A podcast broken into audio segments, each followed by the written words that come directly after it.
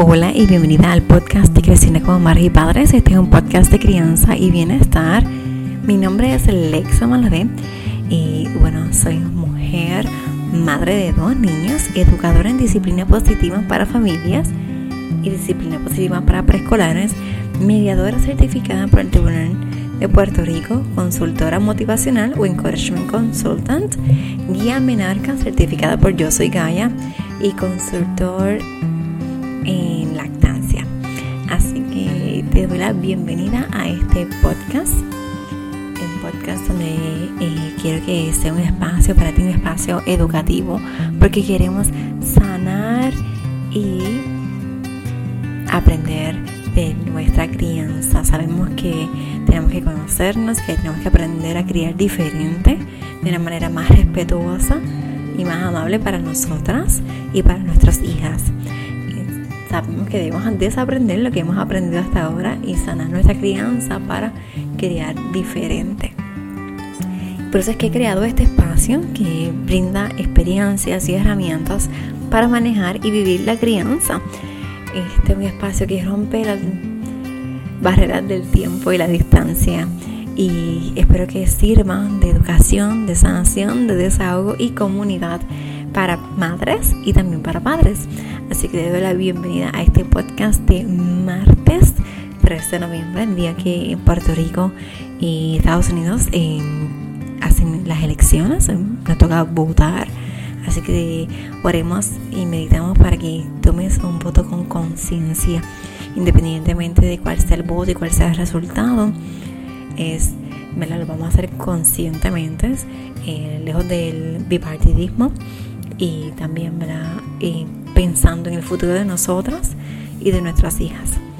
Así que ese regalito te dejo y también te dejé una publicación en Instagram, así que por allá te veo. Y bueno, hoy quiero discutir contigo este tema que ahora quizás sí lo, lo puedes utilizar eh, porque son las discusiones en el automóvil. ¿Qué pasa cuando estás en el carro y necesitas que tus hijas utilicen el cinturón de seguridad, que no peleen eh, mientras están en el auto. Porque a veces es, difícil, ¿verdad? Que no peleen y uno pues tiene que concentrarse. Que si conduciendo, más tiene que concentrarse a veces en las peleas de ellos. O que quiero agua, que quiero comer y todas estas cosas. Entonces, ¿cómo vamos a resolver esta situación? para que puedas conducir de una manera segura para todos. Bueno, lo primero es que no, cosas que yo hago.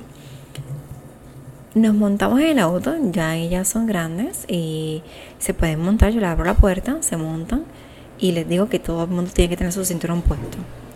ponemos el cinturón, cuando todo el mundo tiene el cinturón puesto, entonces yo saco mi auto del mi espacio en mi casa y me, entonces me comienzo a mover ahí ya he verificado todo, ¿verdad?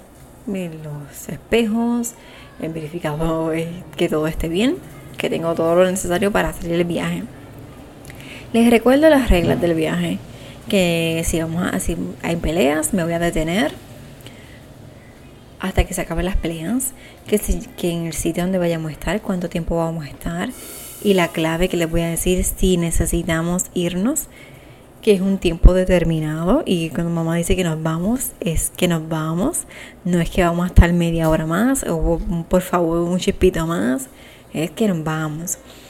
Y estableciendo las reglas desde el principio es crucial. También, ya saben cuándo son las reglas, le pido que me las repitan y entonces nos marchamos. Si están peleando, discutiendo, entonces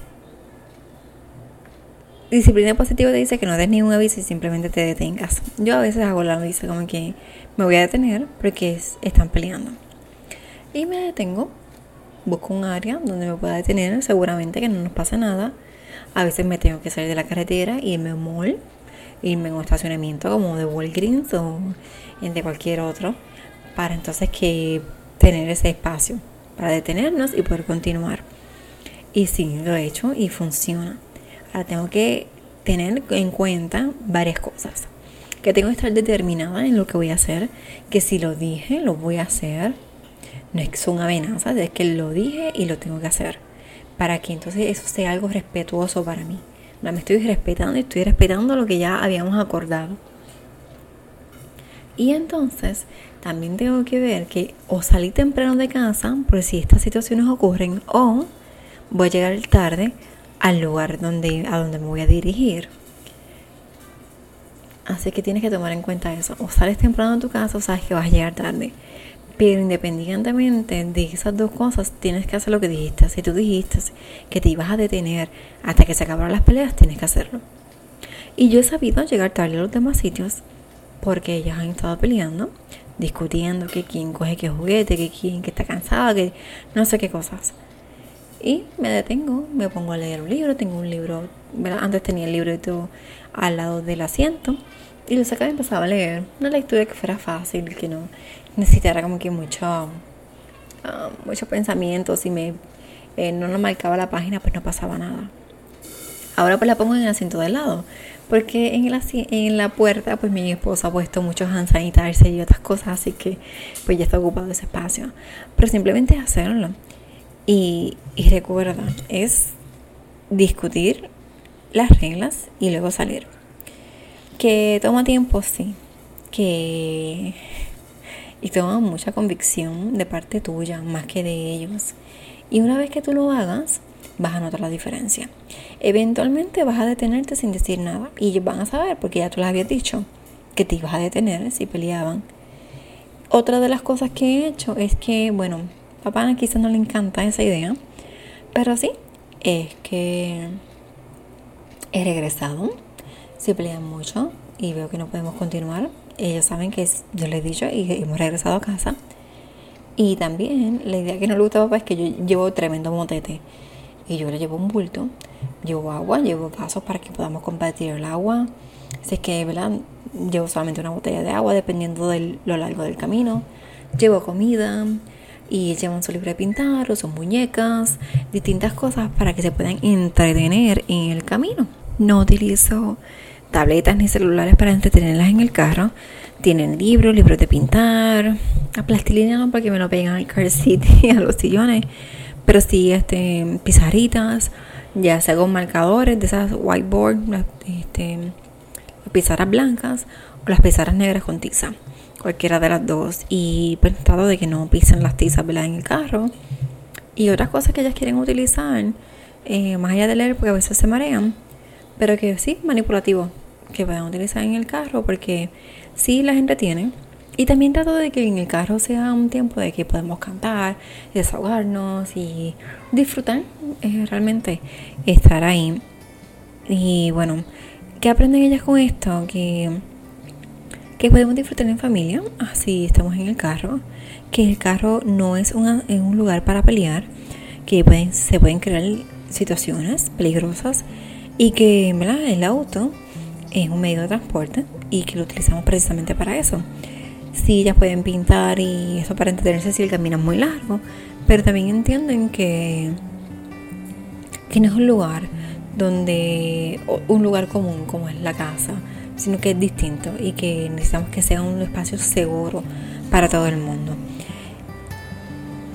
Y esas son las habilidades que pueden aprender para a largo plazo, realmente. Y bueno, no sé, ¿qué tú haces cuando eh, estás en el auto con tus hijas, con tus hijos? Y cuéntame, me encantaría saber cómo resuelves las peleas en el carro. Me gustaría saber si aplicas este, estas técnicas que te proveo hoy, porque bueno, es importante que mantengamos la seguridad para todas. Y bueno, eh, nuestros niños deben estar seguras en, en sus carros y respetando todo su ambiente. Yo creo que también una de las habilidades para la vida es respetar los ambientes y comportarnos adecuadamente dependiendo de donde estemos.